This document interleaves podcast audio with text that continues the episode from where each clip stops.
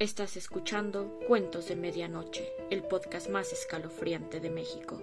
Mi nombre es Carolina del Valle Herrera y en esta ocasión les traigo una leyenda local. Comencemos. La leyenda del pasajero.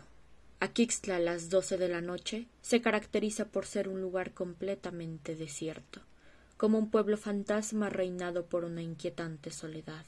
Sumado a ello, la bruma, que es típica de la región, cree el escenario ideal para una historia de terror, digna de ser contada y divulgada entre el pueblo y sus alrededores.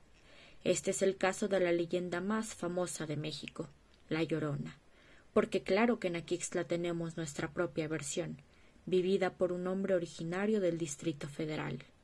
El escalofriante relato de don Héctor comienza en un día de trabajo rutinario como conductor de un autobús más específicamente terminando su último recorrido en el aterrador Aquixtla de medianoche. Detuvo el transporte que manejaba y esperó a que todos los pasajeros descendieran de él para concluir su jornada. Cuando ya nadie quedaba en el centro, se dispuso a cerrar la puerta y seguir su camino.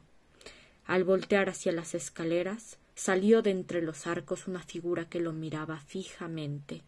Él, un poco confuso por las señas que creía recibir de este ente desconocido, abrió la puerta y lo dejó entrar.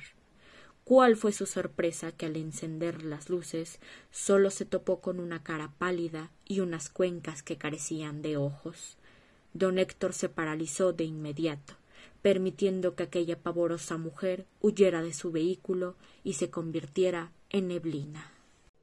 Y eso sería todo por el día de hoy, mis oyentes, recordándoles que todos los audios y la música es elaborada por mí. Gracias y hasta la próxima.